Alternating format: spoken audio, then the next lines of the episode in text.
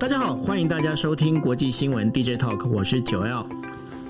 Hello，大家晚安，我是 Dennis。是，今天的时间是二零二一年的十月二十六号的二十四点啊、呃。那我们今天呢，哦、呃，就是在刚开始。Clubhouse 在今天应该是说哦，就是二十六号的下午，就是六点钟左右哦，开始它的那个伺服器发生一些故障跟宕机哦，那所以导致了就我们后来我们启动了 Plan B，那本来是预计如果说没有办法顺利开房的话，那就是我们把它会做成 Podcast 跟 YouTube，然后直接上传到这个网上，然后让大家可以直接收听。所以呢，各位呃朋友，你们如果说为了以防万一哦，那很欢迎大家能够去订阅我们的就是 Podcast 跟那个呃我们的这个 YouTube。那要怎么去找呢？不管说你是在 Spotify，你是在 Apple，或者是你在 Google，你都可以找就是今夜一杯。在 YouTube 也是用同样的一个字，就是关键字哦，找今夜一杯就可以找到了我们这个相关的一个节目内容。OK，好，那我们呃另外的话就是你也可以去找一个就是呃包括了那个 Dennis。Dennis 的他的呃，就是 Dennis 全球政治笔记哦，他的一个就是脸书上的一个粉砖，那他也会把就是我们在每次的我们在讲的内容呢，他也会把它做成 Podcast，会直接放在上头。哦那呃，这个当中的内容都是一样的哦。那所以说大家可以去你们选择你们喜欢追踪的这样的一个单元去追踪就可以喽。OK，好，那我们今天要来谈我们今天的五则就是很重要的这个新闻哦。那第一则新闻呢，当然就是。有关于就是呃，中国它现在他要准备科不动产税，那这很奇怪的一件事情哦。为什么呢？大家跟大家讲，因为在中国就是你是没有办法拥有土地权的。那你在没有办法拥有土地权之前，为什么你要被科这个不动产税？到底怎么一回事？那另外的话，还有就是中国跟俄罗斯它在呃就是东北亚进行海上的军演，但很妙的一件事情，它的这个军演的那个军舰哦，它是越过了就是日本。北海道跟啊，就是本州之间的这个青津海峡，然后呢，再往下越过了就是本州跟九州之间的这个大隅海峡。那大家，我不晓得说大家知不知道这件事情，就是说为什么这些军舰呢，它可以通过这两个海峡，然后日本它没办法产生抗议呢？原因到底在哪里？另外的话，还有一个就是吼，这个也是上个星期的一个新闻，很重要，就是说天然气呢，它现在整个价格高高涨，它在高涨状况之下呢，已经开始带动了一些民生物民生物资的价格上涨，这当中当中的连贯性到底是怎么样一个串联呢？那到时候会跟大家来做分析。另外一个是呃，今天在日本非常重要的新闻，也就是日本皇室的公主。今天算是出嫁哦，那现在不能再叫贞子公主，现在要叫做小室贞子小姐，叫女士哈。那到底这个整个一个。公主出嫁跟日本皇室之间有什么关系？待会我会我会来跟大家做一个分析。另外还有一个就是苏丹的一个军事政变哦。那苏丹的军事政变，民主派呢的这个等于说总统呢现在被等于说有点像软禁一样哦。那接下来苏丹的整个演变对于世界情势会有什么影响？也会来跟大家做一个呃，就是跟 Dennis 来做一个讨论。那在我们准备要进进入新的新闻之前呢，那呃今天在。刚刚的时候有一些突发新闻出现哦，包括呃布林肯呢，就是呃被在就是用一个声明的方式表示呢，就是支持台湾加入联合国，在这个有这样的一个特报出现。那另外的话，在呃就是华尔街呃华尔街日报、华尔街时报吧，华尔街日报里头的话，它这边也出现了一个呃就是呃一个新闻，就在讲说呃台湾的这个。军事防御能力啊，好像有一点点被这个 challenge 到。那对于这这两件事情，我不晓得 Dennis 你怎么来看？首先是说最新的这个布林肯他的这个声明，国务院的声明，他国务院发言发言人也有在转转转在推特上面哦。那现在毫无疑问的，当然美国对台湾的支持，他的支持是希望说可以帮助台湾在国际的舞台上面有更多的空间。那所谓的国国际舞台，大概最重要的就是联合国了。那联合国加台湾加入联合国，其实我们知道它的挑战很多，不管是之前前前几天上个礼拜有一些讨论关于二七五八，因为这个国务院的官员有谈到。说二七五八被中国刻意的放大解释，或者是误呃错误的解释哦，所以之前有谈谈论到二七五八。那这个礼拜呢，布林肯这次再提出的这个声明，他支持台湾，就是说支持我们台湾是用各种的方式呢，要加入联合参与联合国这个地方的所谓的参与，它是究竟是美国是要帮台湾用一个国家的方式来参与，还是说希望可以帮助台湾在国际舞台上，也就是联合国？相关的所有的组织有观察员的身份，或者是有这个参与开会的机会，我觉得这个后续要观察。那目前看起来，从声明看起来呢，是以参与为主。那我觉得国际上面呢，现在美国主主要最值得关关注的是说，是美国的国务卿自己跳出来，这可能是呃是很非常罕见的，史无前例，自己跳出来说，完全就是支持台湾参全面的参与联合国的相关的组织。嗯，当然了，布林肯也还是抓住那个底线哦，这个底线当然是呃什么？他说呃支持台湾参与的，并不违反美国的现在的这个台湾关系法，也不违反目前的。美国的一中政策原则，所以我个人的判断是，美国会想尽办法的，会帮助台湾在联合国相关的组织，像是 WHA 啦，像是呃这个 ICAO，就是什么国际民航组织，都会有参与的机会。我觉得最好的地方是说，我我会觉得正向来看呢，就说我们台湾过去一路以来都在这些的联合国的这些相关的组织上面想要参与。那过去想要参与，或者是我们可以参与，用什么联这个观察员的身份可以参与，都是需要在两岸关系可能需要对方的呃暗示的同意，也就是。可能要中国大陆不太不太呃特别的去阻阻挠才能参加。那现在美国是希望将台湾这个制约哦，就是以后台湾呃中华民国台湾要参与这些活这这些组织，要取得观察员的身份，至少不用在不用在呃必须要这个两岸关系很好的时候才能达到，它变成是一个常态性的参与。我觉得这是美国想要努力的帮台湾去做到的事情，我会非常正向的看待。那当然，它后。去也会有一些政治上面的一些一些风险吧，或者政政治上面一些争争执。那主要是在美中之间，因为这是美国所美国自己呃主动提出来的，所以接下来我想在美中之间可能还有一些言语的交锋。不过对台湾来说，能够参与联合国的相关的组织，把两千三百万人的意愿或者把两三三三百万人的智慧分享给全世界，坦白说，对世界绝对是好事的了。所以，我们我觉得在台湾，我们是乐观其成。那美中之间的紧张，美中之间的言语交锋，一定还会持续。至至于说《华尔街日报》这个事情啊，其实它并不是。我不知道九二，你看到这个消息，你会觉得这是很惊讶的吗？还是说你会觉得说这确实 确实就是我们现在的话吗？没有，但我们都说实话的、啊。也就是说，说实话，我当然不会觉得惊讶。对，就是美国的报纸呢讲出来，好像是很惊讶，就是好像觉得这是一个新闻。可是对于台湾。我相信在台湾，大家有感的，大家就会知道说，其实我们自己知道，我们的国防就是大家在国防的准备上面还是稍嫌不足的。这不是说要好像要唱衰，或者好像说我们不要准备了。反反过来说是，当我们看到像布林肯这样这些国家，像外国或者西方民主国家。都用各种形式在力挺台湾的时候，我觉得真的是时候让台湾内部的呃内部的不管任何世代，不管任何的立场，都去想一想，我们台湾自己要做到什么事情，让这个真的可以做到说，诶，人家的支持可以有一个在国内有得到相对应的支撑或相对应的这个回应哦。否则像《华尔街日报》这样的报道，我比较担心的是后续像他这样的报道报道出来，然后我们台湾还没有做相对应的一些。一些动作的话，会不会让美国本来就存在的一种美国利益优先，或者是什么弃台派，很久呃很多年以来都有都有隐隐约约有所谓的弃台论者，会不会让这些人觉得，嗯，那你台湾就像阿富汗，你自己不没有这个防卫意识，那台湾美国是不是真的要挺台湾到底？当然，现在看起来是。现在看起来是帮助台湾的比较多，可是我们看到这个新闻，我真的觉得台湾是要好，我们应该要大家好好思考了。有的时候是呃自己做好的准备。我最今天早上也有看到这个新闻出来之后，我看到像像一些网络的名名人，有一个叫呃蔡蔡依伦吧，还是哪一个医师，他蔡依诚吧，那个医师也是也说到一样的重点，讲讲到这个。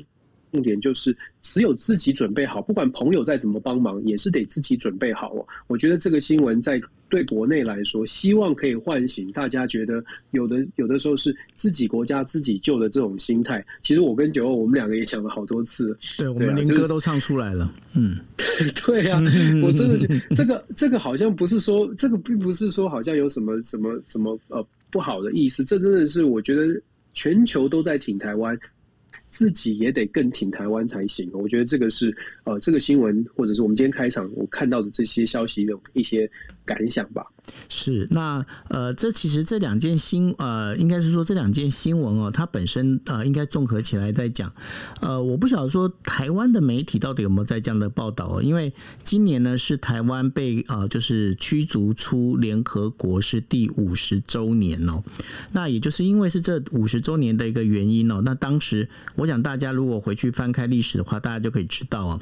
当时的话包括了就是因为呃，在中国呢，中国有很多非州的很多的。好朋友哦，那因为在联合国的话，当然嘛，就是一国一国一票。那用这样的一个投票表决的方式呢，结果呢，台湾在整个表决里面，虽然当时大家记住哦。当时美国还是非常挺台湾的哦，那那时候他挺的不是台湾，那时候挺的是中华民国吼。他那时候很挺中华民国，但是呢，在呃就是中国跟呃俄罗斯，这应该当时叫苏联，跟苏联呢，他们本身呢跟就是这些第三世界国家有非常友好的一个关系哦。那慢慢的、慢慢的，台湾呢就是就这样子，然后再包括了就是当时呃就是呃中华民国的总统蒋介石呢，有喊出了一句话叫做“汉贼不两立”。那因为是这样的一个关系。那所以说，台湾就。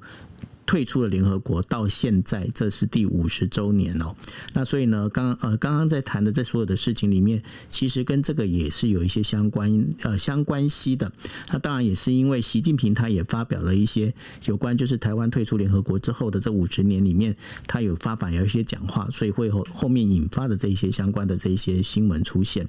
那这是给大家做一个背景说明。好，那我们现在进入我们的就是五则新闻的第一则哦。那第一则新闻那其实，在上个星期已经开始在酝酿发酵。那这当中的话，当然跟呃中国的恒大呃就是集团是有很大的一个关系哦。恒大集团有很大的关系。OK，好。那然后呢，这当中最主要的就是说，中国呢，他们在呃就是中国共产党他们的一个就是机关报里面叫做《求是》，《求是》里面呢，习近平呢他指示了，就是说开始要尝试的把导入就是不动产税的这样的一个观念哦。那现在目前的话，本来当时。预计的话是总共有三十个都市要导入这不动产税。那目前的话，先锁定十呃十个都市哦。那这不动产税这当中最有趣的一个现象是在哪里呢？可能跟呃有些朋友可能知道，有些朋友可能还不太清楚哦。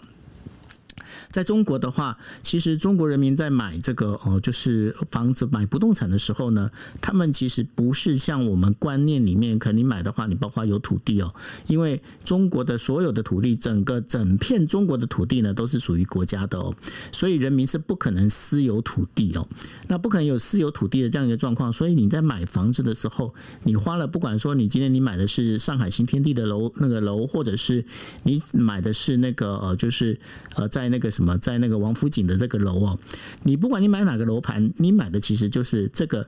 地上地上的这个建筑物的这个建筑的这个等于说你这个使用权哈。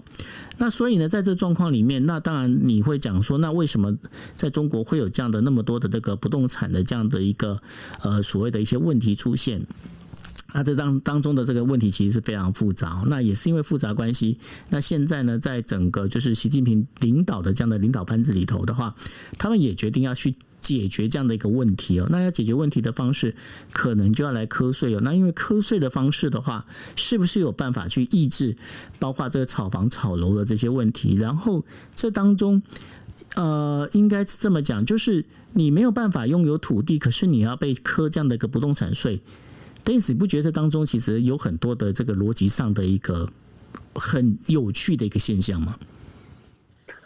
我觉对我我确实是这样子。我我其实看这个新闻，或者是观察中国打所谓的打房哦，你会有很多的想法。就是看每一条新闻或者每一个说法，都有很多的想法是。我我总觉得最背后它的政治的角力成成分比较大一些。因为就像你刚刚分析的，这关键是在于呃，习近平他。呃，出台这个政策，他到底他他到底想法是什么？主要是呃，要共同富裕，要中国大陆是不是中国政府没钱了，所以要打房，所以要把钱收到口袋，用透过房产税，还是说因为打呃因为炒房有特定的利益？那这个特定的利益是属于特定的集团？因为在中国，我们知道很多很多都是大集团、大集团某什么帮什么派的，所以是不是？是炒呃打房打房的目标是要打哪一些的集团？我觉得看中国大陆打房的，就是推房产税或者所谓的打房价的这个新闻，我会有很多的后面的政治的联想。我觉得没有像没应该是没有这么简单，只是说经济上面的考量而已。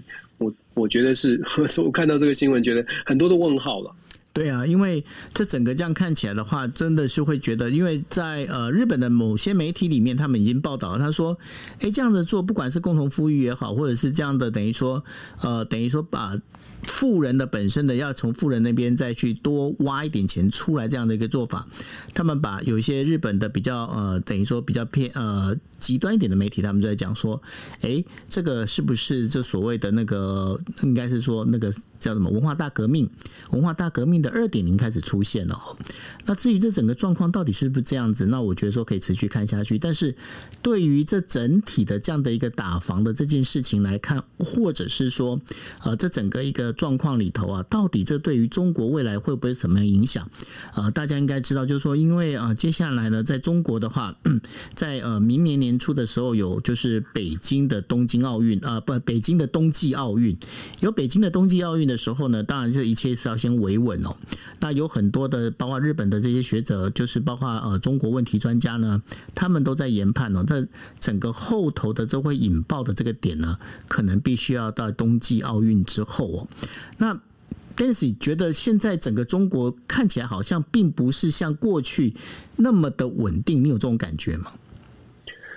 我觉得应该是问题会，应该是说有一些问题是在改革开放之后，过去这二十多年呢，中国其实也确实是有富有起来，在软硬体上面确实变得更更加的富庶。可是富庶之后，我们也知道，任何的发展发展国家发展到任何任。各个国家发展到一定的阶段，发展随之而来的成长的痛苦也就会出现，就是贫富差距啦，或者是富，就是说可能可能一些腐败的状况也会出现。中国一直主主打所谓的社会主义哦，就是理想的社会主义，但是问题是中国现在真的是社会主义国家吗？恐怕自己也不敢相信他自己是社会主义国家。基本上，它就是一个资本主义国家。在资本主义社会里面所出现的，我们在西方民主国家，甚至在台湾，我们出现的一些状况，同样也会出现。现在中国的市，中国的中国大陆的这个市场跟社会上面，我们就讲打房这件事情。我刚刚说的，它我觉得它背后有很多的政治角力。原因是，如果你只看只看表面的话，这个房地产政策或者是房产税，你可以想象它收税的是什么样的单位，然后它最后得利的会是谁？假设这个数这个这个制这个制度设立下去，基本上呢是让地方政府可以收到比较多，是地方政府。可以收到房产税，那房产税收到之后呢，你可以说地方政府比较多的资源可以运用，可是同样的，你也可以说是习近平下达了这个指令之后，让中央跟地方之间的关系变成更加的紧密连结。也就是说，我今天中央设定一个房产税，那这个房产税是为对推给地方的财政未来画出一个饼，将来这个财地方财政会好会坏，就完全跟你的房就跟部分的原因就部分的收入就来自于房产税。那所以地方你也要好好的表现，让你。的房地产可以有好的表现，有有有上涨嘛？你地方发展的好，房房价才会上涨，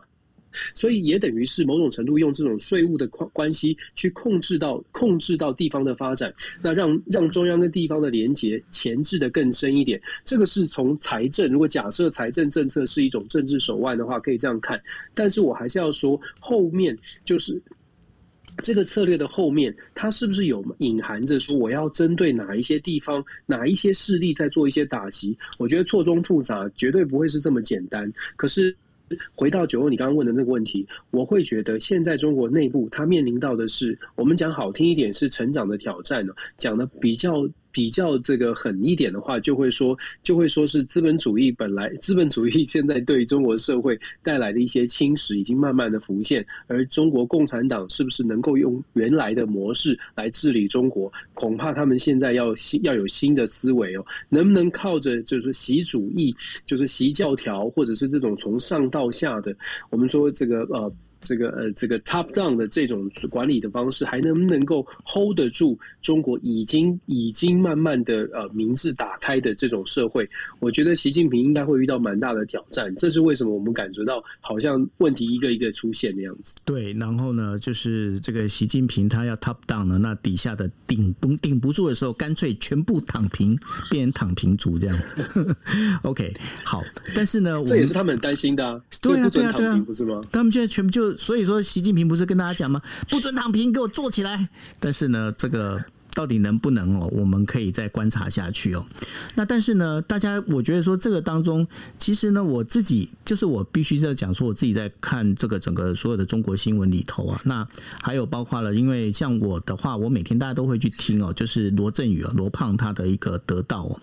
我可以慢慢从他的里面的一些内容里面，我会发现一件事情，他现在也开始在宣传一些教条的东西哦。那这当中是不是一种等于说宣传的，包括了呃宣传媒体的这口径？因为在之前。有一则新闻是这样子，就是说，呃，现在中国的那个呃，你就等于说，中国他们本身呃有下达这样的一个指令，就是说，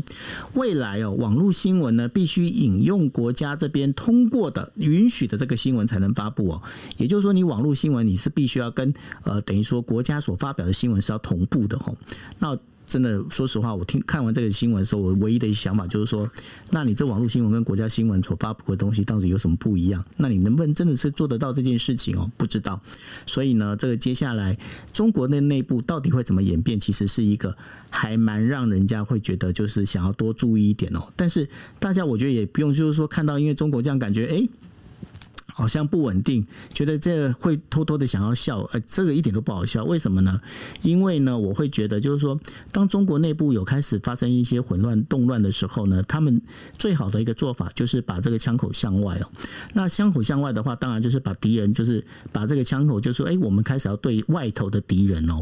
那为对外头敌人把这个输压，把它解压掉。那这当中的话，我们就知道，在呃星期天的时候，呃，这个中国跟俄罗斯总共有十艘舰艇。哦，他们呢就是从呃，就是从西呃，从东呃，就是从西边往东边走，那经过了日本在北海道跟本州之间的青津海峡，然后呢出过了青津海峡之后往南，往南之后呢再回到再转到就是这个呃，就是本州跟九州之间的这个大隅海峡呢，在整个这样穿越大隅海峡之后，然后再回到了就是说这等于说这属于呃东海这一块哦。用这样的方式在做这样一个事情的时候，当然日本的就是呃，算是日日本防务大臣岸信夫哦，他就觉得这个部分的话，他认为这是一这认为他这已经是一种对于就是日本的这一种很很严重的一个问题存在哦。那为什么大家现在想说？刚看到这新这这则新闻的时候，大家我不晓得大家会不会有这样的疑问哦？为什么今天这个中国跟俄罗斯的军队，它可以穿越青津海峡，又可以穿越大隅海峡，然后日本为什么可以？让他们经过，这当中必须要跟大家讲，这是在当时哦，因为日本呢，它本身日本国家里面有一个叫做呃核三不原则哦，那核三不原则当然就是不拥有、不制造这一些相关的这个原则里头，但是呢，在美国呢，美国有几艘核子动力艇。动动力舰哦，然后呢，它必须要经过美国呃，就是日本这个海域，于是呢，日本就把就是刚刚所讲的青津海峡呢，还有就是大隅海峡划出一块属于公海，而现在呢，中国跟俄罗斯的舰艇呢，他们就是利用这个公海的这个部分，然后这样通过。那对于这日本来讲，你。摆明的就在我家示威，为什么呢？你这整个一个路径，大家如果去看地图就知道，它根本就在绕日本一周啊，把它绕过来这样子。而且呢，在呃中国所宣布的这个影片里头啊，呃，到最后还讲说，嗯。中俄之间呢，就像两条巨龙一样，一个往南，一个往北走，就是他们绕过了这个大隅海峡之后啊，这个挑衅意味非常的明显。那对于这样的一个事情，那当然就是也有一些关呃，有一些专家就在讲说，这其实呢，也在等于说对于美国、还有英国以及澳洲的这个 AUKUS，就是 A A U K A U K U S 这样的一个呃，等于说军事联盟呢，提出了一个抗议哦。那同时的话，因为呢，在呃日本。印度、澳洲，还有呃日本、印度、澳洲，还有美国，他们在这个同一时间，他们也在印度洋呢，也在实行军事演习哦。那这整个一个状况这样加起来的话，Dennis，这个肌肉会不会秀得有点过火？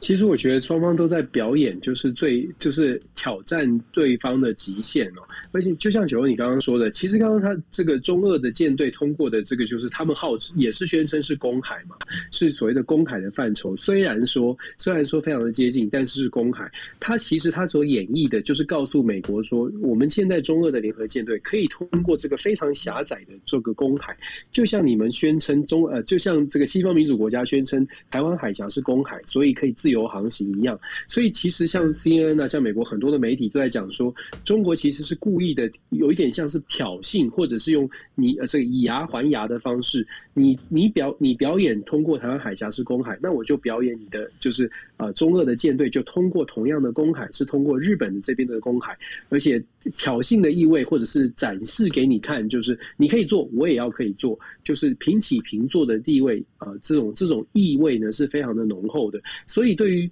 呃美国来说呢，他当然要要仔细的检视，就是说中下一步要仔细检视是说，除了这个互相演绎，就是共共同的概念，就是中呃公海大家都可以过，美国可以过，美国加拿大舰队可以过，我们中国俄罗斯的联合舰队也可以过。可是接下来呢，中国跟俄罗斯其实对美国来说最重要的，或者是最关心的是，中国跟俄罗斯之间的关联，就是这个紧密的结合到什么程度？是只是一个就是舰队联合的经过，还是说真的会形成所谓的军事上面更紧密的合作？目前美国现在应该是说，美国最不想见到的是中国跟俄罗斯紧密的结合。看起来普丁没有这么的没有这么的冒进哦，就是说好像要跟呃跟跟中国作为作为很接近的军事盟友，他自己还讲说跟中国之间是朋友不是盟友哦，所以对美国来说，虽然这个演这个军事演绎它是非常呃非常大的一个非常警非常明显的一个警示的动作，而且也是非常不爽的，可是呃。最关键的，美国最关切的，恐怕不会是这个中俄之间的联合联合舰队通过经济海峡。虽然日本很紧张了，可是我觉得后续要观察的是俄罗斯到底是玩真的玩假的。那我我个人会觉得说，俄罗斯最近一最近以来的表现，感觉起来俄罗斯应该是希望可以从中得利比较多。如果他得到了他要的甜头，他大概就会收手了。对啊，因为俄罗斯它其实对他来讲，它更重要其实应该是对于就是包括欧洲这一整块的一个呃这个关系哦，所以对俄罗斯来讲，俄罗斯也有他自己的盘算哦。那跟中国之间这样的一个做法，到底他们接下来会怎么样哦？那这当中的话也是很值得我们来观察。那我们要进入第三则新闻的时候，我想想请问一下 Dennis，因为你在德州对不对？对啊，我在德州啊。对，你要问我寒天天气天寒地冻的事情是不是？不是，我要问你的是，你们你那个前一阵子你去买了分解茶，最近最近超市的那个东西的价格有很贵吗？有开始有往上调吗？很贵啊，怎么贵？贵？我这我我前两天抛抛出的分解茶一罐二点五九，哎，本来是一点二九的，二点五九，一点五，哎，那这整个这涨得很高哎、欸。对啊，你知道二二点五九，你算台币，现在就算是二十八块，也是。七八十块一罐诶，哇塞！你看减肥的代价多高，真的，对啊，对啊，对。那然后其实不是只有这一些进口商品而已，它还有包括其他商品，就日常用品其实都在涨价，对不对？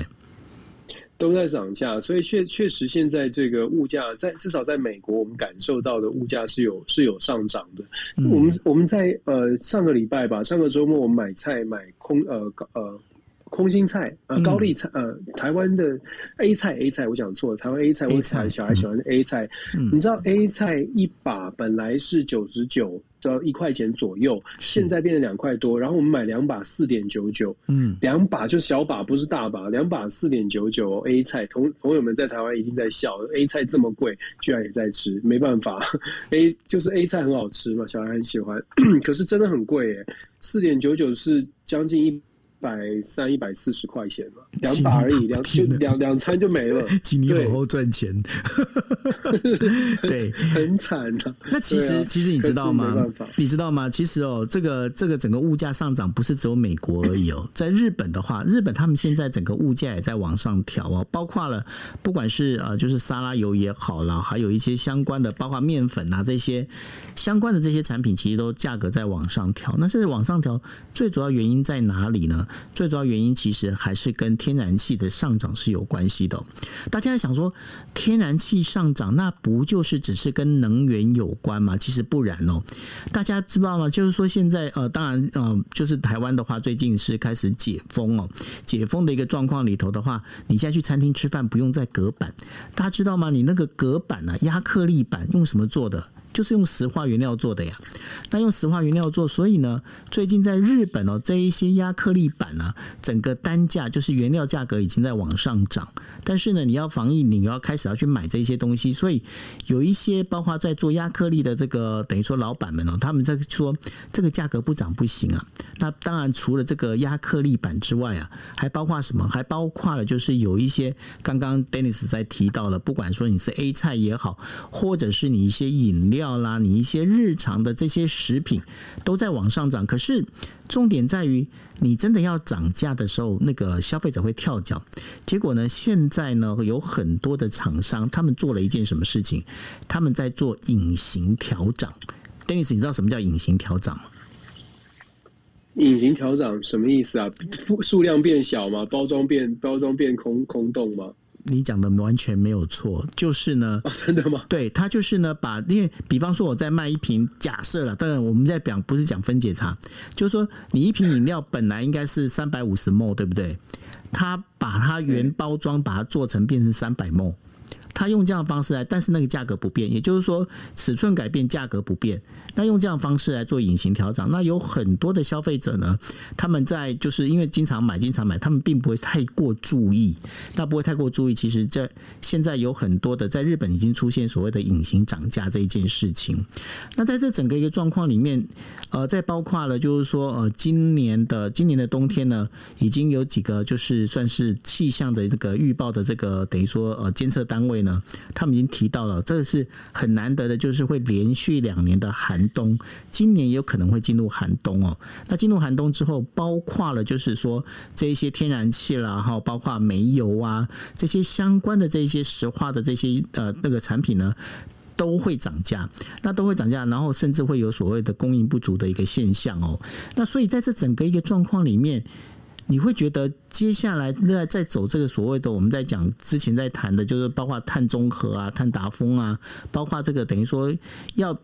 摆脱这所谓的石化燃料、石化产业，我们一直就觉得说它没办法那么快。你觉得它会这个速度会再延缓吗？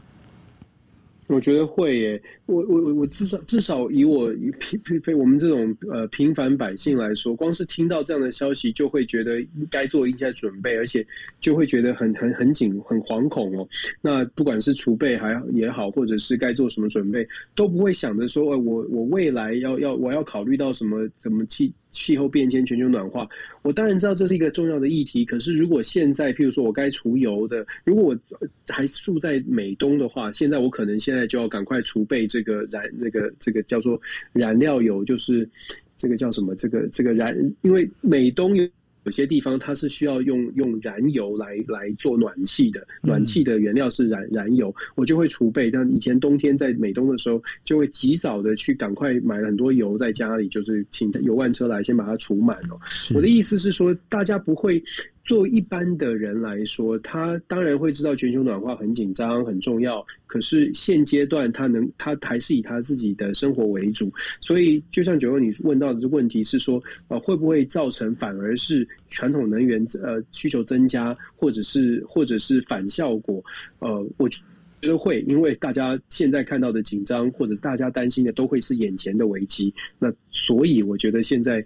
当当我们听到这种消息的时候，当然会特别的紧张，特别先做预预先防范。不过我必须说，我现我现在真的听到听到这个冬天会又再是非常严寒，我真的是很害怕。为什么？我们二月 我们房子才刚刚冰风暴结束啊，虽然现在是重盖，重盖的应该是有加强防护，可是还是会怕再来一次，我真的会崩溃。哦，你们上次你们上次也蛮惨的耶。不不是蛮惨，是是极惨，整个房子都坏掉了。对，是真的，就是真的，真的是就梦夜一场哦！你没有办法想象，整个回家，整个房子，全家看到屋顶都塌掉了。哇，对啊，水一直滴下来，水一直是泄洪下来下下来，然后经过了经经过了八个多月的时间，现在都还在还在重建，就是已经差不多，但是还在收尾当中。那你看，现在冬天又到了，如果又是。又是说什么冰风暴，然后又跟去年一样，德州大断电。我相信应该会非常的惨，而且这一次如果真的，我们就讲说，如果真的冰风暴又再次侵袭美国，然后侵袭美国很多地方，美国很多像我这样的受灾户，去年呢保险公司已经调账了，而且保险公司可能在这个保单上面也做一些调整。明年如果有人这么不幸再受灾的话，事实上他所获得的保障，或者是说他的这个保费啊等等，会有很大的影响的。这个连带的效果会造成生活上面非常多的不便，甚至有人。可能没有办法支负担他的，没有办法负担他的生活。对啊，所以呃，这接下来哦，这一场就是这个冬天到底会怎么过？那接下来会怎么样哦？就。包括了这个可能整个还有天然气，然后包括了民生物资，甚至呢，刚刚 Dennis 所提到了这个冰风暴这样的一个相关的这些讯息哦，这都是我们必须要先提防、提早警呃准备哦，然后要警戒的吼。那我你要讲到冰风暴，我就想到我那时候去北海第一次去北海道的时候，然后跟看到那个雪，我就说哇，这雪好漂亮，好开心哦。然后你知道那个旁边。开车载我的那个朋友，他跟我冷冷的跟我讲一句话：“喜欢你全部搬回台北，我看了就讨厌。”我可以理解，我真的可以理解，因为我曾经住在冰天雪地的地方。我我曾经住在那个康奈尔大学旁边的一个小镇，嗯、那那里呢，一年有九到十个月，五月份都还在下雪。我们曾经我在那边教书的时候，曾经有一次是五月初的毕业典礼，结果是下雪的。嗯，你就知道那个下雪的雪时间有多长，那很非常夸张。就是一开始刚去的时候很兴奋，孩子们也都在玩雪，到后来是非常每天早上都很很带着怨气的在除雪，很我很烦。而且我 我因为我们住在那边，就是还是需是需要有铲雪机的。我是真的有电动铲雪机，就是那个。电影里面看到铲雪，然后一个人在雪地里面推着厚厚的雪，然后雪往外喷的那种铲雪机是需要的，所以你就知道我曾经住过，真的是北国，那雪真的是受不了了，以后也不想再住在那么可那么冷的地方了。我后来是到了 Vancouver 在那边念书的时候，我就发现一件事情，真的雪是一件还蛮令人讨厌的东西，这样子。刚开始很漂亮，刚开始很漂亮。但是冬天，尤其是耶诞节，还是觉得哎、欸，有一点雪好像不错。但只要那一天就好。可是只有那个 moment 而已，OK？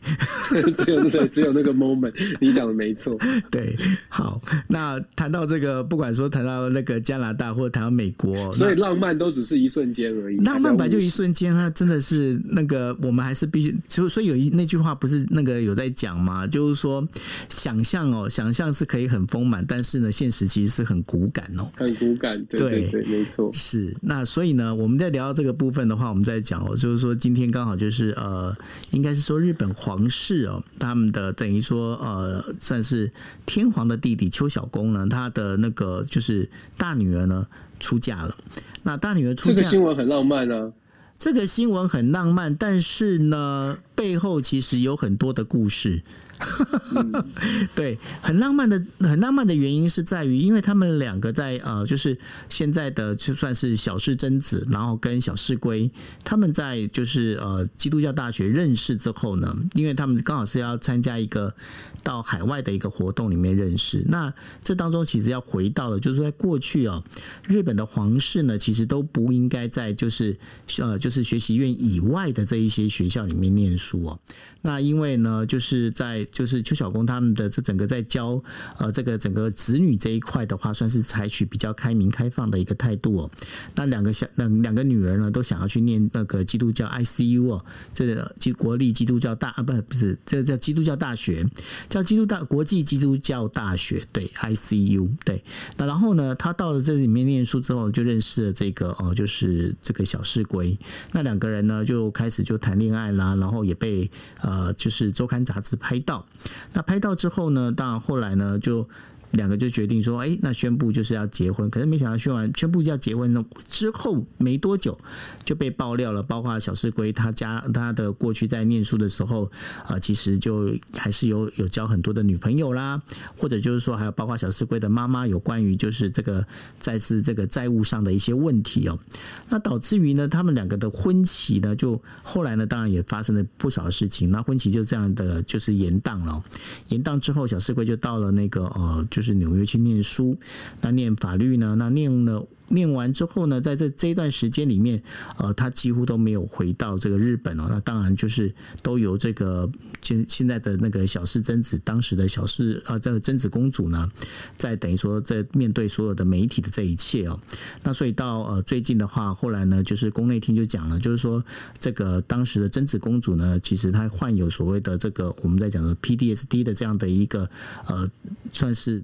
创伤症候群，那有这样的症候群的情况之下，都是因为呢，包括媒体的这一些，还有包括八呃，等于说媒体还有就是网络的这一些呃，就是不当的攻击哦，这当中的这所有的种种种种，那也使得呢，就是后来呢，就是这个呃，就是贞子公主的爸爸。就决定了，就是说，这个是在战后呢，这一个最特殊的一个例子。也就是说，不管这等于说是自己的这个等于说皇族呢，等于说是出嫁。出嫁呢，但是包括了不管是钱的部分呐，就是他们当然有一些嫁妆之类的这样的一个东西哦，他们就全部不领，然后呢也都不办任何的，就是皇族的这样的一个婚礼。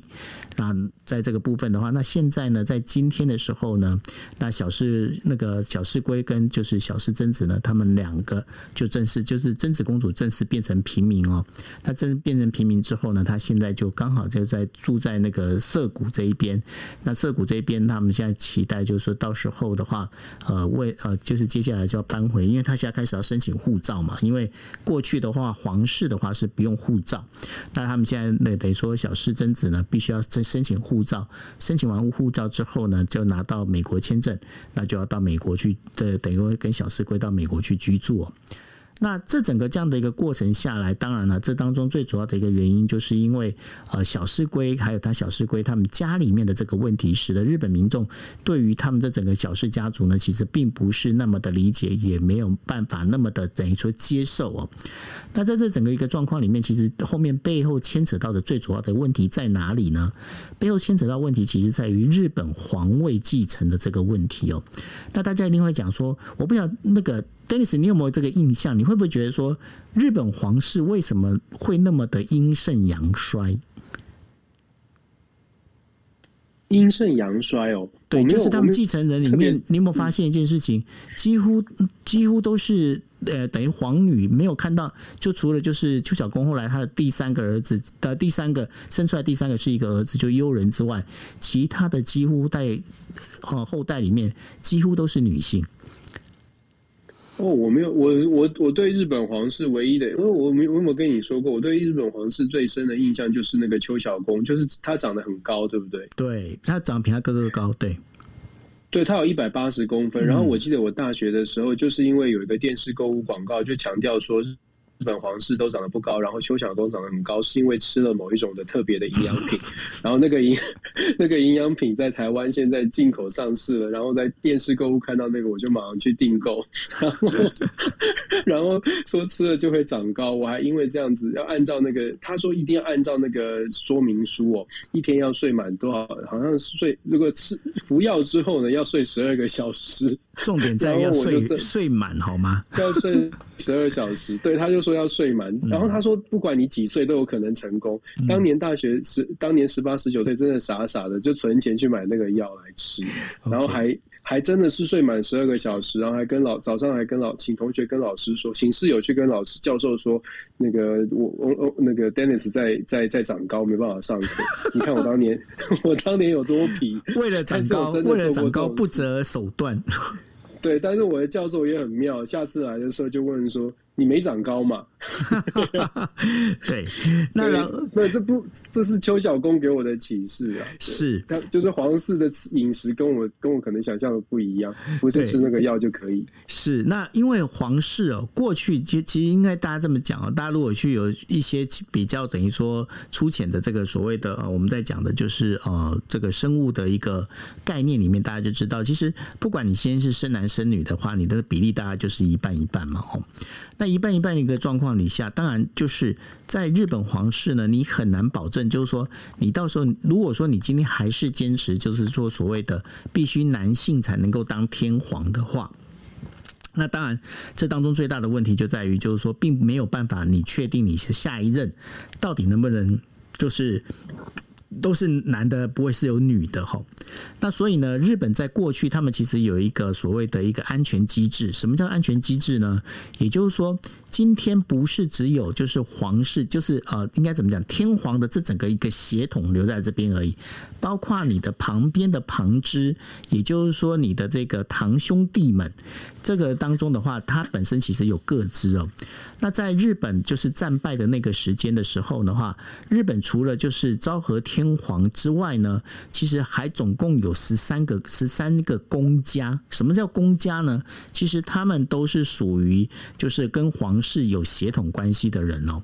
那当中可能有几，就是除了就是呃当中除了呃昭仁昭和天皇之外呢，然后呢就是包括了就是那个谁呃。包括那个，就是另外他有两个弟弟，所以说昭和天皇呢，他他本身其实是有两个弟弟，那所以这三个呢是亲弟弟，他们这是亲兄弟。另外的话还有十一个，就十个十一个个公家，对不起，我刚才讲错是十四个。那刚好还有十十一个公家的话呢，他本身其实是算堂兄弟。那麦克阿瑟当时就讲一句话：这些堂兄弟哦，本身都要。从就是拔除皇族的这个等于说，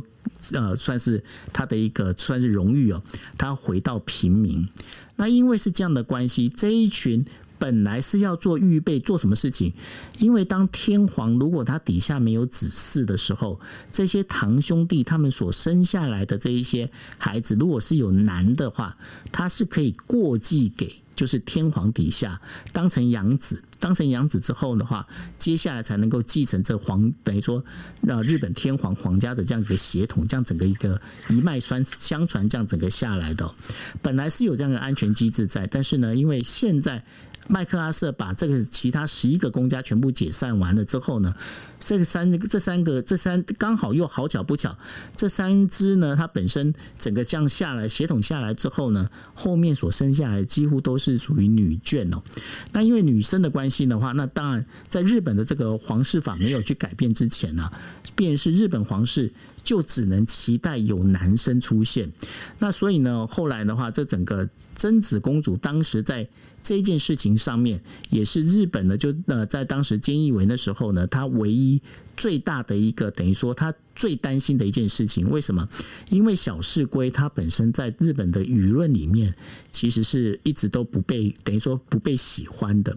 那如果今天在当时如果要走，不管说你要谈的是女皇。可以做女皇，包括爱子公主可以上来当等于说当等天皇的继承人，这些相关的这些讨论里面，有了小室圭这个变数，对他们来讲，这个东西就是没办法动。那所以呢，现在当这个贞子公主她现在等于说出嫁，然后也就去掉了皇籍，现在是属于平民的这样的一个角色里面。所以呢，日本的就是包括现在从那个呃，我们在讲的就是现在的岸田文雄呢，他又重新再组合的这等于说皇室的有。事之事开始呢，他们要开始开开会讨论，会讨论三个重点。第一个重点就是叫什么？就是接下来要谈女皇的这样的是不是可行这件事情。第二件事情就是。旧公家里面有没有可能让这些旧公家，也就是十一十一只的旧公家，是不是可以恢复皇籍？这是第二个。然后第三个要讨论的事情就是说，如果他没办法恢复皇籍的话，这些旧公家所生出来的这些小婴儿、小 baby 们，他们是不是有可能继承到？等于说这个等于说天皇底下变成养子的方式来走？大家会觉得说养子这东西听起来好像很奇怪。其实，在日本的话，他们其实很多。当然大家如果说印象最现在最有名的，应该就是安倍晋三的弟弟叫做岸信夫。这当中其实就是因为岸信夫当时呢，就是被过继到这个岸家这边哦，然后当成他们的一个养子，然后所以他继承了岸家的这个岸的这一个等于说呃姓，整个这样往下来，这是整个日本现在这个贞子公主出嫁之后，他们接下来对于皇位继承的这个部分会开始去走的一个方向。嗯，我一直觉得皇室、皇室各国的皇室，他的那种派族族系啊，那个那个树枝图弄出来都好好酷哦。小时候还曾经看过一个电影，是讲英国有一个皇英国的英国的这个皇皇室，反正就那个电影就是一个喜剧啦，不知道出了什么状况，结果他们就必须找继承人，结果继承人找到了那个在美国的一个摇滚乐手，一个嬉皮。对，然后到英国发生了一一段一大堆的趣事，我当时就觉得哇，皇室真的是一个好特别的存在。是，那当然了，我们也是希望，就是说，呃，贞子公主她现在嫁过去之后，然后到了美国呢，希望她一切生活能够开开心心的。那她的这个所谓的忧郁，这个等于说，呃，创伤症候群呢，能够赶快治愈哦。那这也是希望能够不要再有一些其他的杂七杂八事情发生。嗯。好，那是那我们接下来呢？我们第五则新闻呢是要谈到苏丹哦。那苏丹在二十五号的时候呢，呃，有就是因为本来在之前的话，就苏丹它发生的就是所谓的军事政变哦。那民主派的这个呃总统是被压制哦。那结果呢，在二十五号的时候，苏丹整整个苏丹里面开始就出现了所谓的示威抗议的这样的民众哦。但是示威抗议民众呢，跟军方呢起了冲突，然后士兵呢就是开枪射击，当中已经造成。总共有七个人死亡，然后有一百四十个人受伤哦。那对于苏丹，它会发生这样的一个事情，Dennis 在整个这个国际国际间的话，是怎么去评论这样一个事情呢？其实，首先我们说，苏丹是一个本来就是内部问题蛮多蛮多的一个国家哦。大家对对于苏丹了解比较少一点，可是如果大家上网去查，或者是呃。了解整个整个阿拉伯地区的情势，苏丹它本身它的地理位置是很重要的，而且苏丹它本身是有不错的这个天然资源、金矿啊，还有其他的矿产也是不错，所以很多的国家。他对于苏丹都都有长期的援助跟长期的连结，只不过苏丹他自己在二零一九年之前，他是属于一个独裁的统治。二零一九年之后呢，在种种的外力啊，或者是大家帮忙之下，苏丹朝向民主化有一个进程，推推翻了原来的独裁者。那在二零一九年之后，变成了一个呃军方跟文人共同组合的联合政府。可是这个联合政府啊，当时就签下了一个协约哦，这个协双方军方跟文人的协约，就是说在过去接接。接下来大概是两三年之内呢，会有会完成完所谓的一个过渡到真正的民主的民主的这个呃呃时期哦，或者是民主的政体。但是这个过渡期间呢，其实是动摇动荡不安的，因为军方跟文人始终始终是没有达成非常好的一个平衡。那这一次这个所谓的军事政变。坦白说，对于如果是了解、长期关注苏丹局势的人，大概都会说，这并不是，并不是太令他们意外的。因为军方的这个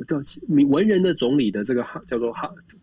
中文翻叫哈姆杜克，文人总理哈姆杜克跟军方的这个最高的领袖布尔汉将军，事实上一直以来都有很多的不同的意见。那布尔汉将军呢，军方的力量当然是更大一些哦。那军方的力量当然这一次就用军事正面的方式。宣称的是说，现在的这个政府是没有办法有效能的，因为苏丹内部的经济其实表现得非常的糟糕。如果按照这个国际货币基金会或者是国际世界银行它所公布的数据，苏丹苏丹在过去这一年通货膨胀，我们刚刚讲物价很高涨啊，苏丹的通货膨胀来到了百分之一百二十九，非常惊人。而在苏丹的这个国内呢，根据数据的统计，苏丹的。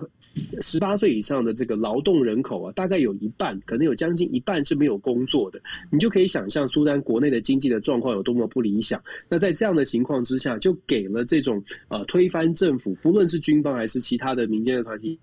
对于政府的不满，他的这个民怨啊、推翻、改变现在的政局，有了一个有一个合理性吧，或者是一个合法性，所以导导致这一次的军事的军事的政变。那军事政变之后呢，国际的反应是什么？其实军事政变之后，大家不本来就不期待苏丹民主进程会是很顺利的。那军事政变之后，大家就更觉得说，苏丹未来想要成为民主国家，难度可能又更高，因为军事政府并不会，并不会这么容易的就把政权交出来。你看泰国，泰国也是一开始是军事政府说未来会交到交棒到民主政府，结果最后就是，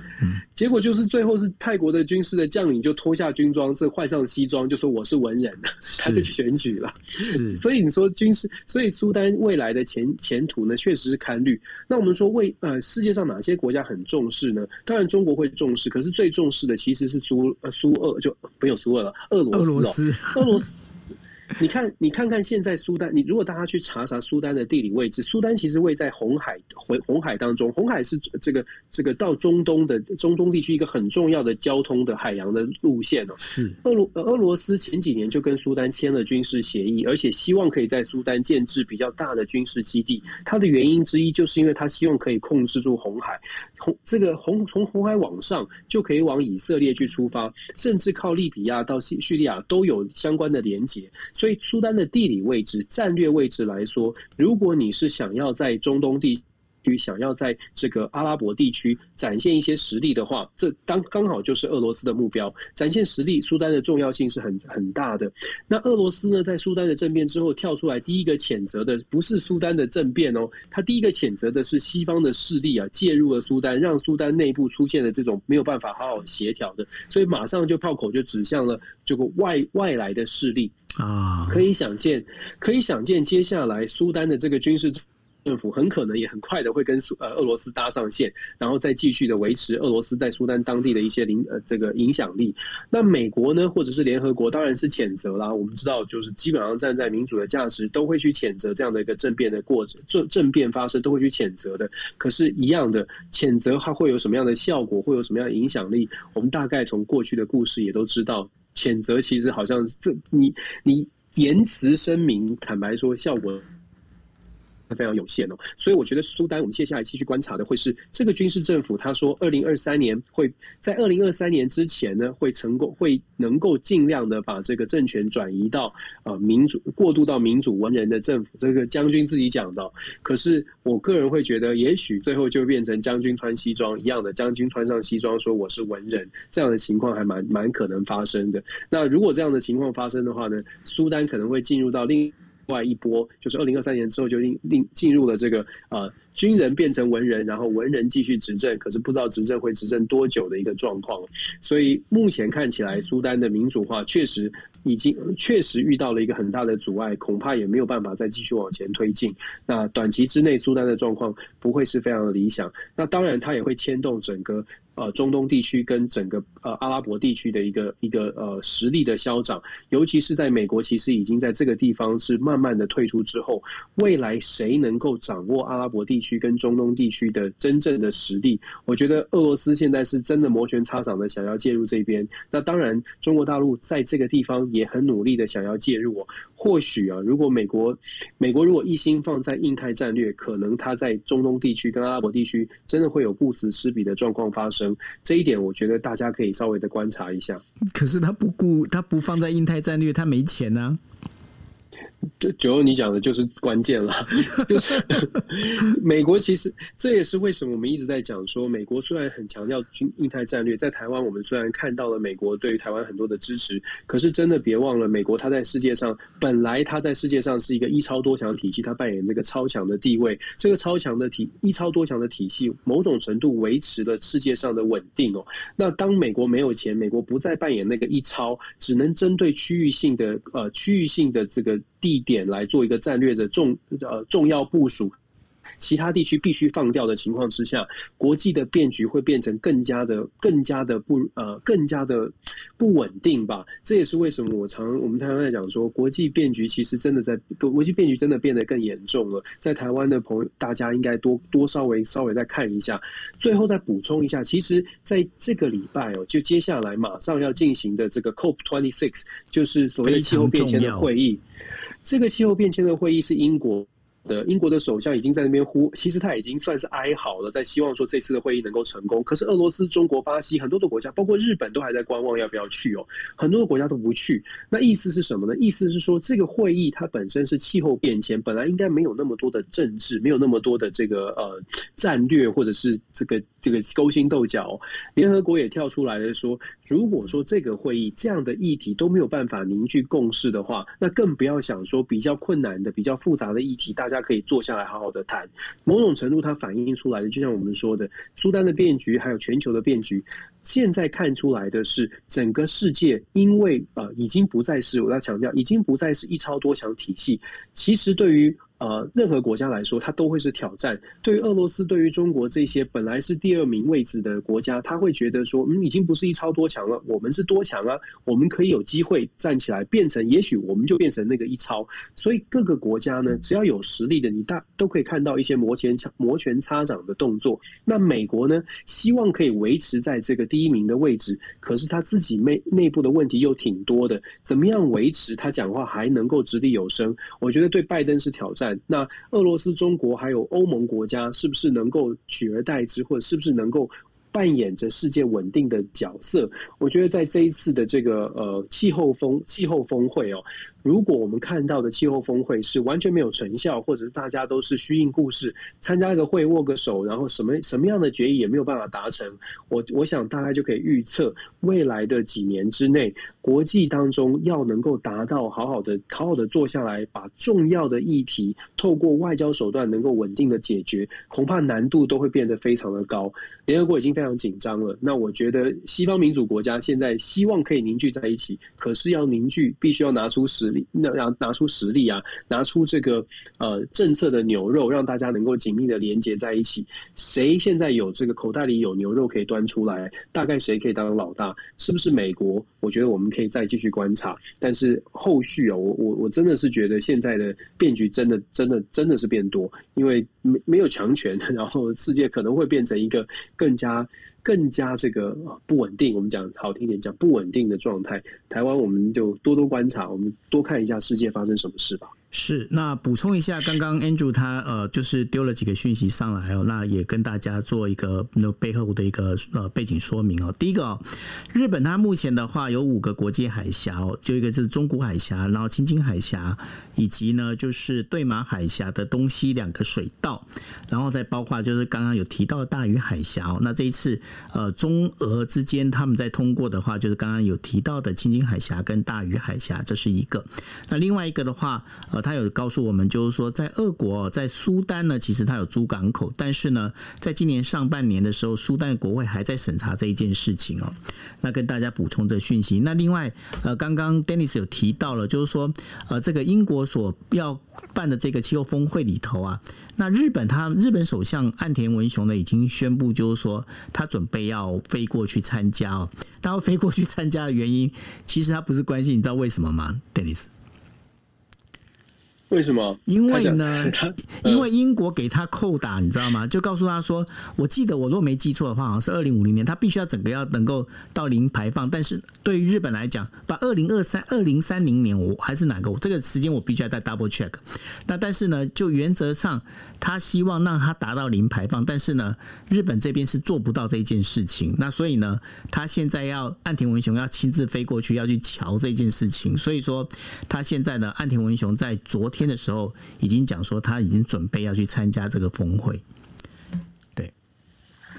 ，OK OK，这样是很好的一个，这是很好的一个消息。对于现在这个英国首相要主办的这个会议来说，嗯，那也是我觉得这也是对国际上面来说是好的。重重点是有多少个国家然后愿意来配合这种。非政治性的议题，如果我们看到这种非政治性的议题，至少在这样的一个议题上面能够有一些进展的话，绝对对国际上面的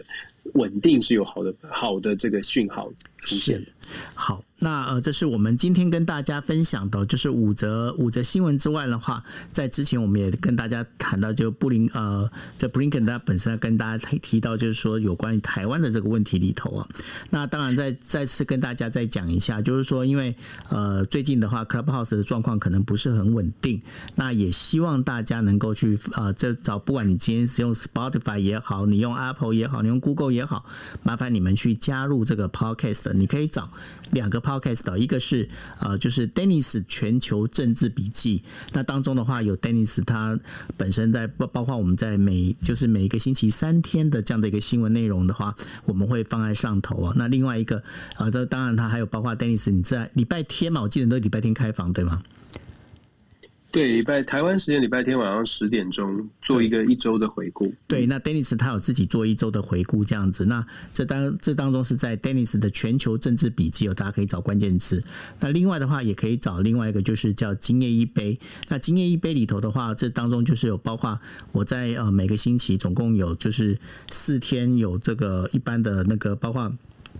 心理，然后包括星座，然后还有人物专访，以及呢，就是啊一一个星期三节的这样的。关于就是呃国际新闻 DJ Talk 的内容哦，都会放在上头。那还有另外我们在 YouTube 上面也有放，一样是今夜一杯。那希望大家能够去 follow，因为以防万一，万一如果呃 Clubhouse 它没有办法准时，如果它本身有一些状况的时候，大家还有一个地方可以去听到我们在